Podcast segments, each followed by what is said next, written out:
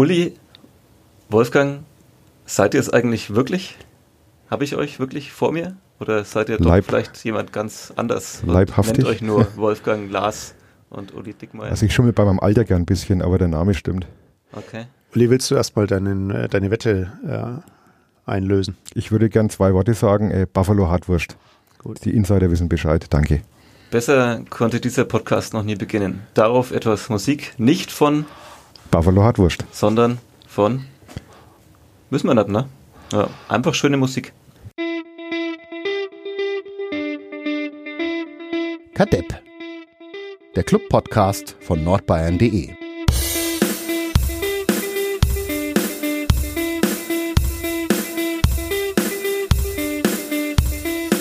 Kadepp, der Club-Podcast von nordbayern.de und äh, es sind tatsächlich Uli Dickmeyer von der Nürnberger Zeitung und Wolfgang Lars von den Nürnberger Nachrichten hier ins Studio gekommen. Sie sind es wirklich, sie haben nicht geschummelt bei ihren Namen. Beim Alter schummelt Uli ab und zu ganz gern, hat er erwähnt, aber dem werden wir auch noch auf die Schliche kommen. Ja, eine mal wieder, wie so immer, fast immer bewegte Woche liegt hinter dem ersten FC Nürnberg und all denjenigen, die es mit ihm halten. Wir haben einige Themen zu besprechen. Natürlich ähm, ja, das Weiterkommen äh, im Pokal am Freitag in Ingolstadt. Natürlich das Hauptthema dieser Ausgabe und äh, natürlich müssen wir aber auch ein bisschen drüber reden, über äh, mögliche Gegenspieler vom 1. FC Nürnberg, die vielleicht eigentlich ganz anders heißen oder vielleicht viel älter sind, als sie eigentlich in ihren Ausweisdokumenten sind ähm, und ob der äh, Club doch noch die Chance hat, nachträglich drei Punkte gegen den HSV einzufahren. Ähm, ja, darüber reden wir aber vielleicht später. Zunächst mal Pokal, Freitagabend, wie war's? Äh, eure Antwort war entspannt oder stressig, weil die Tragisch. A9 voll war? Tragisch war's. Tragisch war die Ja, Antwort? wir haben drei Minuten gefehlt, um ein Bier zu gewinnen gegen den geschätzten Kollegen neben mir, weil ich auf Verlängerung gesetzt hatte. Ah, Insofern tragisch. Aber ich glaube, er wollte über die Anfahrt reden. Die. Anfahrt. Die Anfahrt was war relativ problemlos. Liegt es vielleicht, hast du den, hast du den, den Pokalsieg sozusagen etwas zu sehr gefeiert? So würde ich das, so würde ich das nicht behaupten. Nee. Aber Ja. die Anfahrt war relativ problemlos. Ja, ein kurzer Stau kurz vor Greding und das war es dann eigentlich. Alles gut. Also ihr seid nicht wie bei anderen äh, Spielstätten, die ihr diese Saison schon besucht habt, etwas länger. Habe ich gerade alles gut gesagt? Das sagt der Kanadier auch die ganze Zeit. Ja. Alles gut. Alles gut. All good, sagt auch Jürgen Klopp immer, habe ich mal irgendwo gelesen.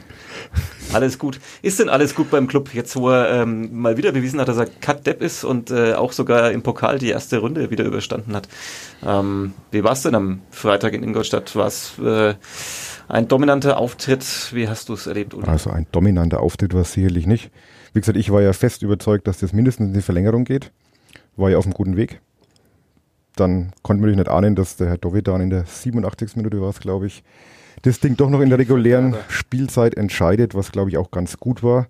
Weil wie die Verlängerung gelaufen wäre, da sind wir uns einig, das wäre dann doch ein bisschen schwierig geworden, weil einige Spieler doch schon relativ platt gewirkt haben und das Wechselkontingent ja auch ausgeschöpft war. In der Verlängerung gibt es noch einen vierten. Einen, einen vierten darf man noch, okay. Der wäre dann sehr wahrscheinlich für Johannes Geist gekommen, an. Gab es noch ein paar andere Kandidaten auch. Aber rein so fitnesstechnisch, dachte ich. Ja, es waren einige ein bisschen platt. Ishak hatte wohl einen Wadenkrampf, sah zumindest so aus von, von oben. Medeiros hat ja auch lange nicht mehr über 90 Minuten gespielt. Wie er sich über 120 geschlagen hätte, ist eine große Frage, die sich hinterher stellt, aber es ist ja nochmal gut gegangen für den Club. So lässt sich, glaube ich, am besten zusammenfassen.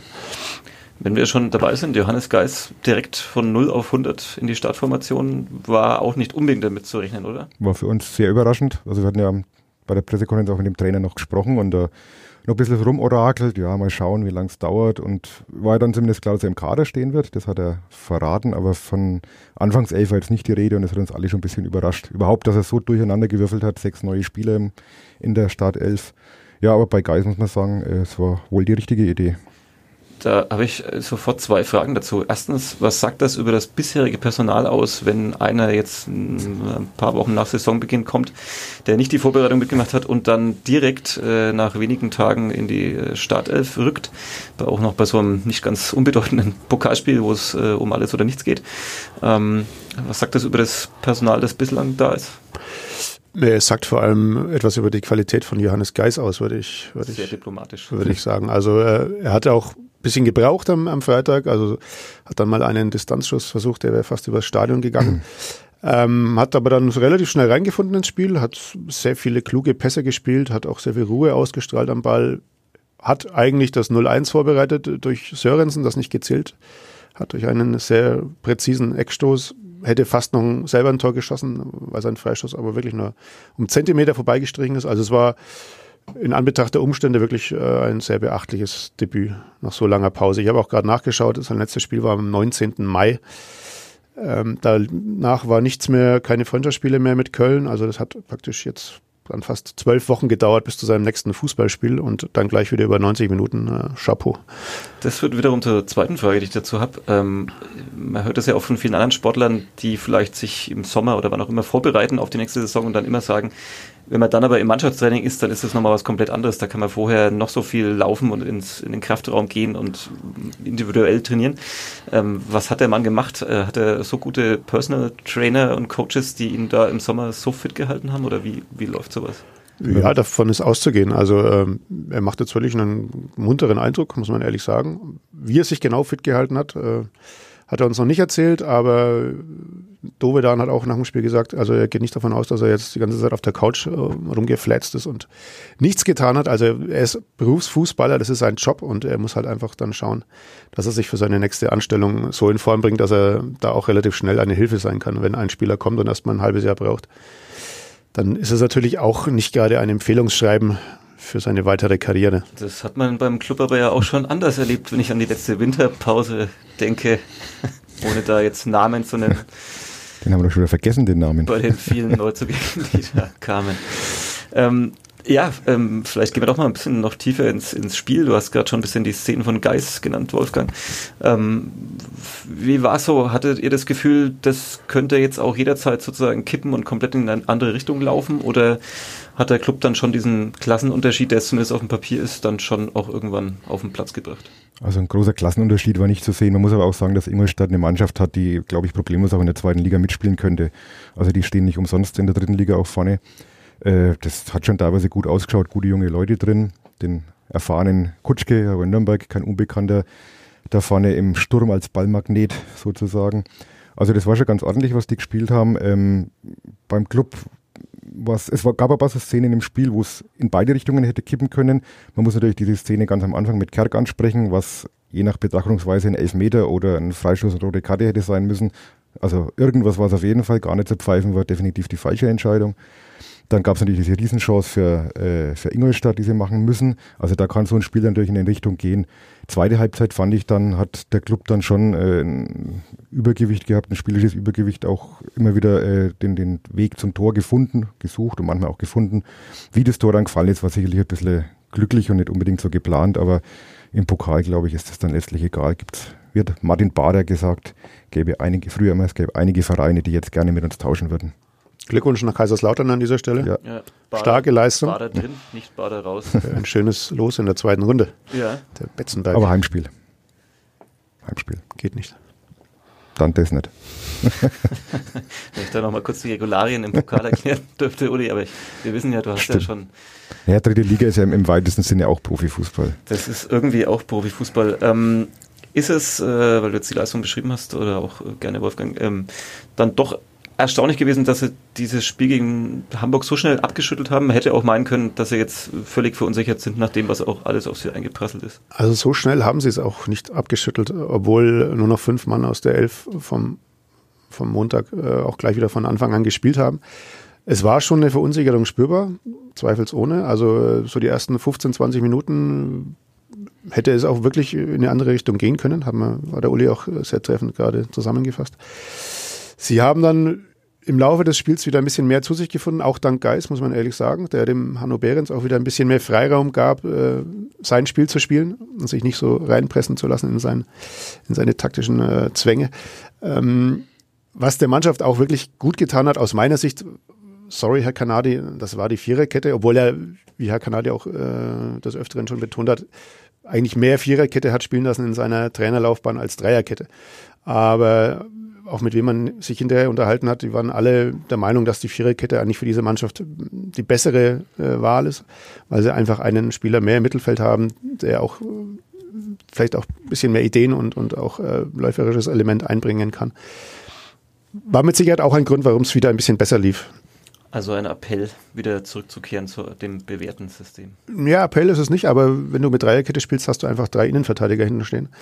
Und dir fehlt einfach ein Spieler im Mittelfeld. Ähm, jetzt haben sie wieder ein Übergewicht im Mittelfeld gehabt, auch fand ich. Sie waren im Mittelfeld sehr präsent, auch dank Geist, der wirklich, wie vorhin schon betont, der Mannschaft gut tut und wahrscheinlich noch äh, in den nächsten Wochen noch äh, mehr die Verstärkung wird, auf diese alle hoffen. Mhm. Ich habe, glaube ich, noch nicht erwähnt, wie eigentlich ich heiße, der da und die Fragen stellt. Äh, Sebastian Kloser ist mein Name. Wir haben immer noch, wie ihr auch merkt, keinen Sponsor für diesen Podcast. Äh, wir arbeiten dran, falls jemand draußen zuhört und möchte, dass an dieser Stelle sein Name, sein Unternehmen, sein äh, Name des Kindes genannt wird. Buffalo hat Durst. Zum Beispiel zahlen ja. die eigentlich was dafür, dass du die jetzt schon zum dritten Mal nennst in diesem Ich hoffe doch. Ja. Ähm, was mich doch immer ein bisschen wieder erstaunt, weil wir es jetzt haben mit Dreierkette oder Viererkette, ähm, ich berichte ja sehr viel über Basketball, da müssen sich die Spieler so im Schnitt 40 Spielzüge merken, ähm, wo jeder wie hinläuft ähm, in einer bestimmten Choreografie, äh, was ich mir auch immer relativ komplex vorstelle, aber sie haben es dann meistens drauf.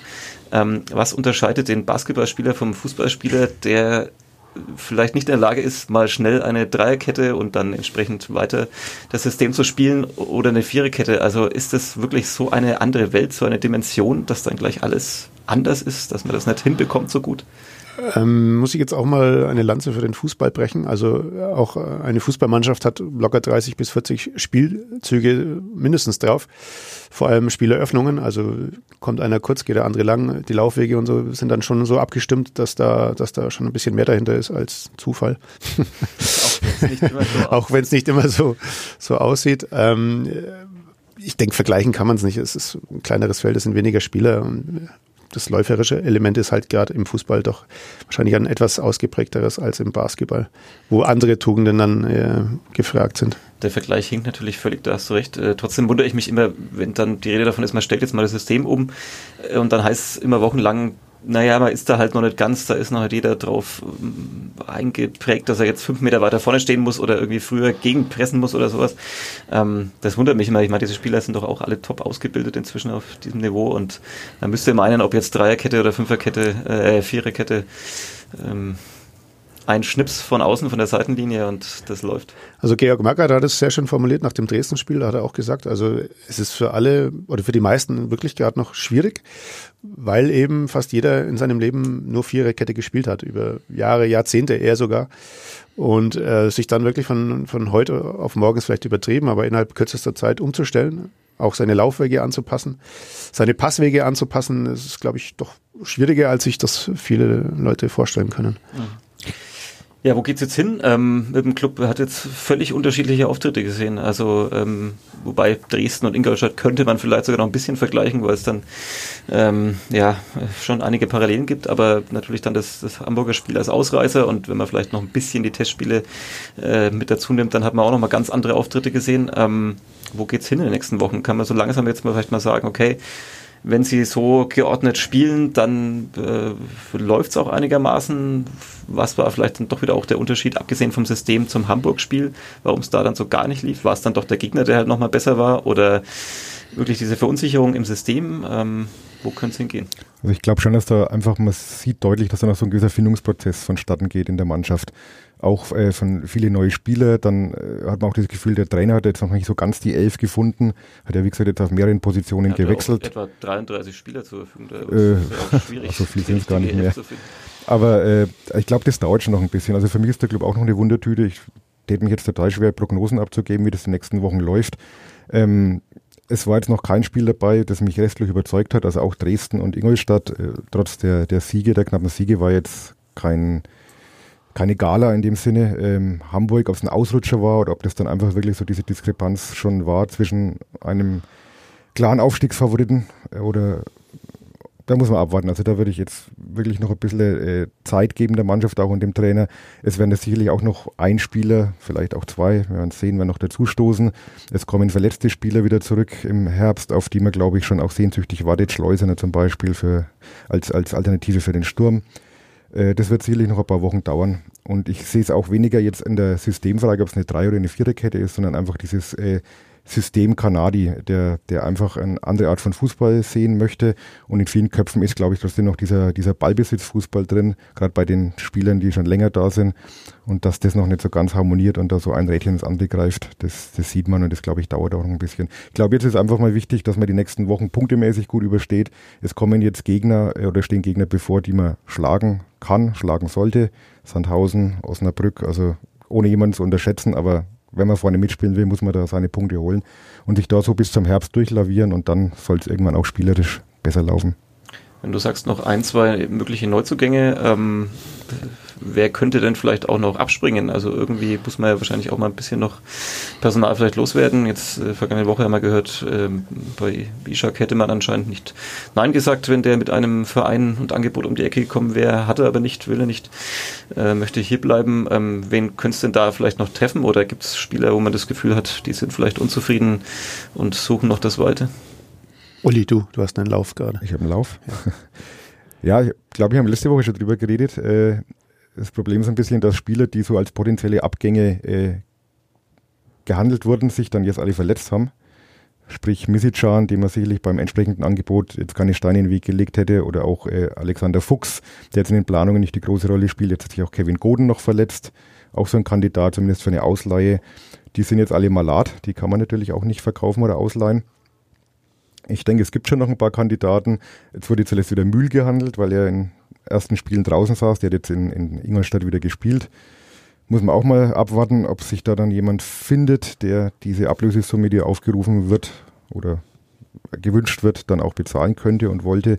Ob Mühl selber weg will, er hat sich eigentlich auch nicht dahingehend geäußert, großartig, dass er unbedingt weg will. Ähm, muss man mal abwarten. Also ich denke, es gibt noch ein paar Spieler wie Palacios zum Beispiel. Der hat zwar gegen Paris da ein sehr gutes Spiel gemacht, aber jetzt in den letzten zwei Spielen, gut, von Ingolstadt hat er nicht gespielt, aber davor eingewechselt worden, auch nicht so die großen Akzente gesetzt. Das glaube ich wäre sicherlich noch ein Kandidat. Äh, ansonsten, ja. Es sind ja so viele sind es ja gar nicht. Wir haben es gestern auch oder vorgestern auch mal durchgerechnet. Durch die ganzen Verletzten so groß ist der Kader gar nicht, wie es immer scheint. Nein, und sie hatten, sie hatten zehn Abgänge, haben jetzt elf ja. Zugänge, also das hat sich ja einigermaßen ausgeglichen. Dazu noch die Verletzten jetzt auch, also ich glaube auch, dass das Thema ein bisschen zu heiß, heiß gekocht, sagt man das? Zu hoch gekocht? Hm. Schwierig. Sprache ist nicht heiß, so. Zu heiß gegessen, ja. Ja. Will man das überhaupt als FC Nürnberg, dass Lukas Mühl einen verlässt, Stichwort Identifikation und einer, der da vielleicht auch so ein ja, jetzt nicht einer, der Saisonhopping macht und Vereinshopping, sondern einer, der schon ein bisschen länger da ist. Und würde man das wollen, muss man da nicht gerade sagen, so einen muss man halten und dann auch fördern weiter. Ja, sollte man natürlich als, als Club einen Spieler, der aus der eigenen Jugend hochgezogen wurde, langfristig halten, langfristig binden. Aber andererseits ist es halt auch ein Geschäft, ein Business. Und wenn ein Verein kommt, der meint, für Lukas Müll drei, vier, fünf Millionen hinlegen zu wollen, ja, dann muss der Club natürlich prüfen, ob das für ihn Sinn macht und ob es auch einen gleichwertigen oder vielleicht sogar besseren Ersatz geben könnte. Also ich glaube, keiner ist äh, unverkäuflich. Man muss einfach schauen, dass die, dass die Mischung in der Mannschaft stimmt, dass sie einfach wieder eine, eine, ein Gerüst zusammenkriegen, das, das äh, mittelfristig, sage ich jetzt mal, eine gute Rolle spielen kann in der zweiten Liga. Das ist ja, vielleicht geht es dem geneigten Fan so, zumindest geht es mir so, wenn ich so Zuschauer aber nur den ganzen Namen auch sehe. Du hast gerade gesagt, na okay, ungefähr die Zahl der Zu- und Abgänge hält sich ungefähr die Waage. Aber gefühlt ist es ja schon so, dass wirklich der Umbruch nochmal größer wurde und er wird gefühlt mit jeder Woche noch größer, weil immer nochmal einer dazukommt, der dann vielleicht auch, wie jetzt Geist, nicht nur eine Ergänzung ist irgendwie so, sondern halt auch wirklich direkt da in diese Mannschaft drängt. Ähm, wie lange wird sowas dauern, bis man wirklich wieder auch so ein Gerüst hat oder auch von außen versteht, wer ist jetzt eigentlich so diese Mannschaft und wer sind vielleicht wirklich nur Leute für die zweite oder sogar nur dritte Reihe. Ähm, wie lange kann sowas dauern? Also ich verweise jetzt auch mal auf die, auf die Abstiege zuvor. Da kamen in der, in der neuen Saison bis zu 18 neue Spieler. Also davon sind wir noch relativ weit entfernt. Was damals passiert ist nach dem 2014er Abstieg hier, das war ja wirklich Wahnsinn. Aber es ist ja noch Zeit. Es ist noch Zeit, es ist, ja klar, aber man kann ja wirklich, da kann man wirklich nicht mehr hinterher mit dem Zählen. Also da kam ja fast äh, ja, alle zwei, drei Tage ein neuer. Also da wurde die Mannschaft komplett neu aufgebaut, komplett umgebaut. Jetzt hatten wir ja trotz allem noch ein paar, die, die man kennt, die auch äh, schon ein paar Jahre hier sind. Also ich finde den Umbruch noch äh, vertretbar, Und letztlich hängt es halt einfach davon ab, aber gut oder schlechter, wie sich die Mannschaft äh, die nächsten Wochen anstellt auf dem Platz und wie sie in der Tabelle, in der Ta Tabelle. Tabelle. Tabelle Nielsen. Pelle Pillen, äh, wie sie in der Tabelle dasteht und äh, ja. Ich habe mich davon verabschiedet, da in irgendeiner Form romantisch zu denken. Es ist halt einfach ein Business, wo es um Millionen geht und ja, jeder versucht halt für sich die bestmögliche Mannschaft äh, zu bekommen. Jeder versucht äh, bestmöglich einzukaufen und ja, ob jetzt einer drei Jahre hier war oder 13 Jahre und dann den Verein verlässt, ist wahrscheinlich auch ziemlich egal. Ein Business, ein knallhartes Business und kein Platz für Romantik. In Hamburg gab es eine Geschichte, die sehr romantisch klang und man jetzt im Moment nicht so ganz weiß, ob sie wirklich so romantisch ist. Da kam ein junger Mann, äh, ich glaube vor zwei Jahren, drei Jahren? Drei Jahren. Drei Jahren. Nach äh, Hamburg und stellte sich vor und hatte eine bewegte Geschichte mit sich, eine Flucht aus Afrika. Ähm, und der junge Mann hat zumindest von sich behauptet, nie vorher sozusagen professionell oder semi-professionell Fußball gespielt zu haben, hat sich dann beim Hamburger SV nach oben gekämpft und äh, ja, spielte auch gegen den ersten FC Nürnberg recht gut äh, mit. Jetzt hat die Sportbild äh, vergangene Woche einen Artikel lanciert, wo es darum ging, ob Herr Jatter eigentlich überhaupt Herr Jatter ist beim Hamburger SV, wenn nicht eigentlich älter ist und quasi sozusagen unter falscher Identität spielt. Der 1. FC Nürnberg hat aufgrund der Berichterstattung dann äh, Protest eingelegt äh, gegen die Wertung des Spiels, einfach um fristgerecht das äh, korrekt zu machen. Das muss ja innerhalb von zwei Tagen nach dem Spiel passieren. Ähm, Frage in die Runde. Ähm, es gab ja das Thema hat irgendwie alle bewegt, zwischen nicht nur in Nürnberg und Hamburg, sondern auch dazwischen. Äh, der Club sah sich dann zwischenzeitlich auch Rassismusvorwürfen ausgesetzt. Ähm, dröseln wir es vielleicht mal erstmal so auf. Der richtige Schritt, den Protest einzulegen? Finde ich schon. Also man muss einfach, wie gesagt, diese, diese Regularien, die gibt's nun mal und man hat zwei Tage Zeit, um diesen Protest einzulegen. Man muss das jetzt sicherlich nicht proaktiv irgendwie befeuern, das Ganze. Und es wurde ja dann wirklich irgendwie dem Club unterstellt, er will die Abschiebung von Jatta und so. Also das ist natürlich ein totaler Nonsens gewesen. Ich finde, als Verein muss man das einfach machen. Es hätte wahrscheinlich fast jeder andere Verein auch gemacht, außer Darmstadt 98. Haha. ähm, Grüße, Grüße. Grüße nach, ans Böllenfalltor. Ja, nee, also ich finde, das ist wirklich in eine Richtung gegangen, Diskussion, die dem Ganzen nicht angemessen war, bei aller Sensibilität, die man jetzt bei diesem Thema sicherlich walten lassen sollte, weil diese ganze Stimmung, Thema Flüchtling und so weiter eh so aufgehitzt ist in Deutschland und man muss da schon aufpassen. Aber in dem Fall fand ich es jetzt ein bisschen überzogen. Also ich glaube, mit Rassismus hat das wirklich gar nichts zu tun. Wenn es jetzt ein äh, Österreicher gewesen wäre, okay, es können auch Alaba gewesen sein. Egal. Ähm, geht nicht sicherlich um die Hautfarbe des Spielers oder die Herkunft des Spielers, sondern einfach, dass da vielleicht irgendwas nicht in Ordnung war und man muss da prophylaktisch sicherlich äh, diesen Protest einlegen, ohne jetzt, ich glaube, es gibt keinen, der sagt, man hat das Spiel nicht verdient verloren, da braucht man nicht drüber reden. Und äh, man muss jetzt auch nicht alles äh, in die Waagschale werfen, juristisch, um sich diese Punkte da zu erstreiten. Das fände ich jetzt auch nicht gut, aber diesen reinen formellen Akt muss man machen. Ich glaube, der Club hat es ja auch so formuliert auf seiner Homepage, das ist man als es ist die, der, der Vorstand im Verein und den, den Mitgliedern, den Fans schuldig, dass man da nichts äh, liegen lässt. Andersrum, wenn es dann wirklich so kommt, dass, dass da irgendwelche juristischen Folgen hat und man macht es nicht, dann heißt es wieder, der Club ist ein Depp. Also ist schwierig, ich hätte es auch nicht entscheiden wollen, aber ich fand es von der, von der, äh, vom Prinzip her richtig, was der Club gemacht hat. Wäre in der Kreisliga im Prinzip das gleiche, Wolfgang, oder? Also wir erleben es ja auch immer mal wieder, wenn man da so guckt, äh, da spielen ja auch äh, Spieler, die vielleicht gerade erst gewechselt sind und noch nicht ihre neuen Papiere haben oder äh, die eigentlich in der ersten Mannschaft gemeldet und dann plötzlich bei der zweiten und so weiter auftauchen. Also das Prozedere ist im Prinzip auch auf der untersten Ebene äh, läuft es im Fußball so. Ja, man kann es jetzt auch mal losgelöst von Jatta sehen, wenn ein Spieler halt nicht die Spielerlaubnis hat, dann hat der andere Verein die Möglichkeit, äh, die Punkte zu bekommen. Und das ist für mich auch eine unglaubliche Empörung, die da jetzt entstanden ist. Eigentlich nur um das Thema, war der Spieler einsatzberechtigt oder nicht. Ja? Also lassen wir alles andere jetzt mal außen vor und konzentrieren uns auf das Wesentliche. Und dann wird man sehen, was, was dabei herauskommt. Glaubt ihr, dass das Erfolg hätte, selbst wenn die Geschichte sozusagen falsch ist und er vielleicht älter ist und vorher schon woanders gespielt hat, vielleicht eigentlich ganz anders heißt. Der HSV hat ja auch das geprüft, als er, ähm, als der Spieler zu ihm kam. Ähm, kann man dann dem HSV was vorwerfen, sozusagen, wenn er alles dafür getan hat, um zu gucken, ob die Geschichte. Ich glaube, das ist ja der Kernpunkt auch, ob der HSV äh, da was verschleiert hat oder eben an der ganzen Sache beteiligt ist. Ich glaube, wenn man das dem HSV nicht nachweisen kann, dann wird er auch irgendwie äh, kein Ungemach drohen, dann wird maximal der Spieler bestraft. Ähm, aber nein, ich, glaube nicht, dass man da noch irgendwas erreichen kann. Also ich, ich glaube, dass das irgendwie vielleicht auch im Sande verläuft. Das ist ja auch jetzt nichts bewiesen bislang. Es gibt äh, solche Aussagen, dann hat der HSV wieder betont, es, es wäre alles geprüft worden. Also ich glaube nicht, dass man dem HSV da jetzt groß was vorwerfen kann. Man, man kann jetzt nicht nach, nach Gambia reisen und äh, Ahnenforschung betreiben. Das ist natürlich auch ein bisschen viel verlangt. Gut, aber sie hätten zumindest mal ihr Internet anwerfen können und schauen, ob das stimmt, dass er nirgendwo für einen Verein gespielt hat. Also das ließ sich ja, was man jetzt so hört, relativ einfach äh, überprüfen. Die Frage ist natürlich, unter welchem Namen er da gespielt hat. Ja, wenn er dann wirklich tatsächlich unter einem anderen Namen gespielt hat, dann wird es schwierig. Also im HSV selber kann ich jetzt auch keinen großen Vorwurf machen, ganz ehrlich. Aber letztlich haben sie die Pflicht, äh, alles dafür zu tun, dass die Regularien eingehalten werden. Und wenn das jetzt in dem Fall vielleicht nicht äh, so passiert sein sollte, ja, dann muss der HSV möglicherweise auch mit Konsequenzen leben. Aber ja, das ist halt jetzt eine, eine Geschichte für die Sportgerichtsbarkeit und irgendwann wird es ein Urteil geben und alle müssen sich damit arrangieren, Gott sei Dank. Überrascht, dass trotzdem so ein Thema, das am Anfang scheinbar wie ein Nebenschauspiel wirkt, plötzlich so eine Aufgeregtheit lostritt in Medien, in Kommentarspalten, in ja, unter den Fans auch anderer Vereine, die da dann entweder auf die eine oder auf die andere Seite draufhauen. Oder? Ja, spiegelt halt in gewisser Weise einfach die aktuelle gesellschaftliche Situation wieder, glaube ich. Wie gesagt, Thema Flüchtlinge.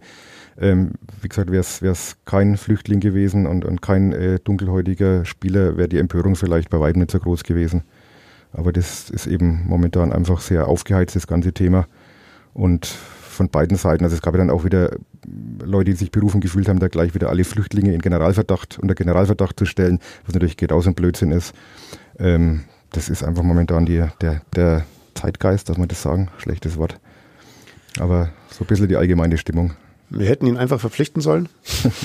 Im Dezember war der Herr Bonnemann ja interessiert äh, an Herrn Jatta, ihn nach Nürnberg zu holen ja. Eigentlich wäre es eine typische Clubgeschichte gewesen. Eigentlich, eigentlich ist es eine Clubgeschichte, ja. das stimmt.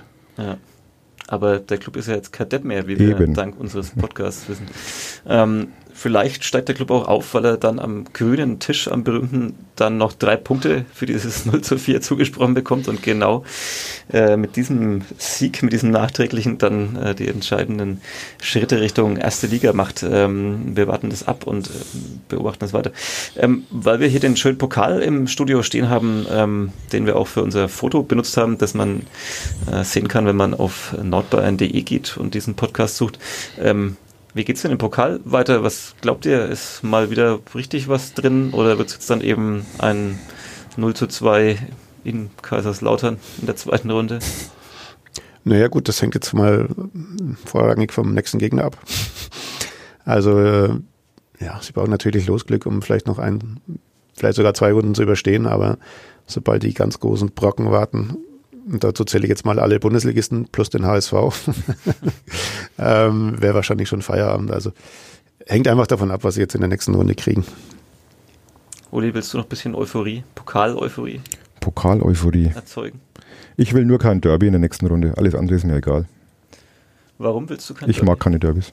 Hm. Mag ich nicht. Aber Ingolstadt war doch auch ein Derby. Ja. Nee. Ein, ein, ein, ein es gibt, nur, ein, es gibt Derby. nur ein Derby. Es gibt nur ein Derby. Nee, ich finde, diese, diese Derbys sind immer dermaßen überhitzt und äh, das ganze Bohai drumherum und was dann auf dem Platz letztlich rüberkommt, äh, vollkommen überbewertet. Und dann noch im Pokal. Und dann noch im Pokal, braucht kein Mensch. Aber für Geis wäre es natürlich spannend. Wenn er fit ist bis dahin. Wenn er, ja, richtig fit. Noch, noch fitter.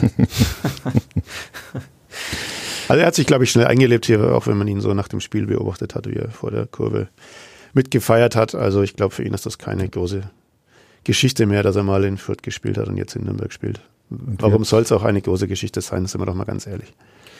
Ja, außer in manchen Foren und den Tiefen des Internets und vielleicht am Stammtisch.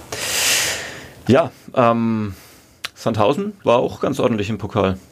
Wird jetzt auch nicht so einfach, die in der Liga zu schlagen für den Club, oder? Sandhausen war immer unangenehm. Ähm, natürlich verbindet man als Nürnberger noch sehr schöne Erinnerungen an das letzte Auswärtsspiel in Sandhausen, wo der Club ja aufgestiegen ist. Aber äh, es ist auch völlig egal, ob der Gegner Sandhausen, Osnabrück oder Aue oder sonst wie heißt. Äh, letztlich spielen viele Mannschaften einen sehr ähnlichen Fußball, einen sehr kampfbetonten Fußball und äh, selbst Ingolstadt hat das letztlich so praktiziert am, am, am Freitagabend, gebe ich dem Uli auch recht. Also die könnten, glaube ich, schon auch in der zweiten Liga mithalten äh, mit dieser Mannschaft es ist egal, gegen wen man spielt. Man muss einfach äh, gucken, dass man sich mit der Liga arrangiert, mit der Spielweise arrangiert und dann äh, wird es viele enge Spiele geben, auch wie jetzt am Freitagabend. Viele Spiele, die vielleicht unentschieden oder mit einem Torunterschied ausgehen. Also die vielen klaren Siege wird man in der Saison, denke ich mal, auch nicht feiern können. Außer man ist der HSV. Außer man ist der HSV. Dann warten wir ab, wie es weitergeht beim 1. FC Nürnberg. Ähm, wir bemühen uns natürlich auch weiterhin mal einen Spieler oder auch einen Vorstand oder auch einen Trainer hier ins Studio zu holen. Das ist jetzt der Gruß an die Presseabteilung des 1. FC Nürnberg. Ähm, da vielleicht äh, unser Termin nächster Montag sind wir wieder da. Die äh, Kadepp, der Club-Podcast von nordbayern.de. Dann vielleicht gerne auch mit Gästen vom 1. FC Nürnberg. Wenn nicht, dann freue ich mich natürlich, wenn ihr wieder hier sitzt, ähm, nachdem wir jetzt auch eure Identität äh, festgestellt haben. Der Uli wird übrigens 50 angeblich. Am angeblich, ja. Aber das ist ein Gerücht. Aber ist er vielleicht doch schon 55? Nach dem Wochenende, Uli? Hm? Du meintest, es war ein hartes Wochenende. Bist du, fühlst du dich wie 60 vielleicht schon? Sagen wir mal wie 51. Ja. Aber geht. Du hättest 100 Jahre alt werden können, aber weil du Clubberichterstatter bist, äh, wirst du nur 90. Nein. Haben wir schon mal gehört, so ähnlich. Ja.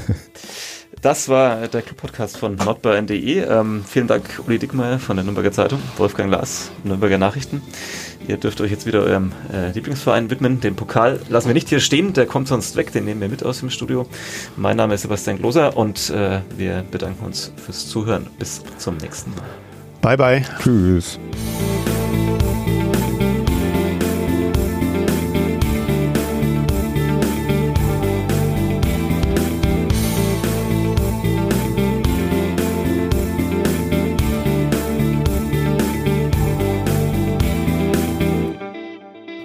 Mehr bei uns im Netz auf nordbayern.de